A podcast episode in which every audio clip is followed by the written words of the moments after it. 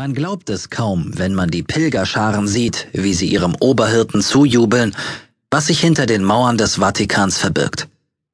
Der Staat im Staat Italiens zeigt sich gut abgeschottet, wenn auch behauptet wird, es wäre leicht, hier einzudringen und Schaden anzurichten. Verschiedene Geldmittel obskurer Herkunft scheinen indes vor offiziellem Zugriff sicher aufgehoben zu sein. Es ist von Korruption die Rede, von Geldwäsche und gedeckten Machenschaften der organisierten Kriminalität.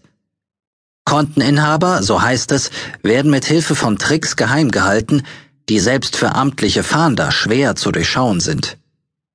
Die, deren Vorgänger sich seit Jahrzehnten schon mit den Praktiken der Mafia herumschlagen, haben andere Gegner gefunden, die zwar vergleichbare Brutalität vermissen lassen, nicht aber die Durchtriebenheit.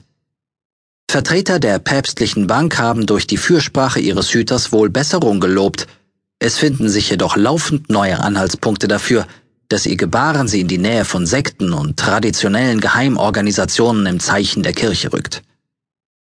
Staatsanwälte fordern Aufklärung über die Art der Zusammenarbeit des Instituts religiöser Werte mit der Deutschen Bank. Der Verdacht der Steuerhinterziehung steht im Raum, weitergehende Vorwürfe wären noch zu untermauern. Dabei sollte nur Gutes getan werden. Nach außen hin geläutert und bereinigt.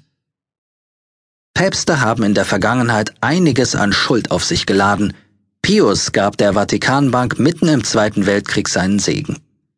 Seitdem ist unter ihrem Siegel vieles ruchbar geworden, bis Benedikt 2010 für eine erste Öffnung des bis dahin streng Verschwiegenen sorgte. Dem Anschein nach wurde im großen Stil kräftig aufgeräumt, so manches Konto geschlossen. Doch andere wuchsen nach.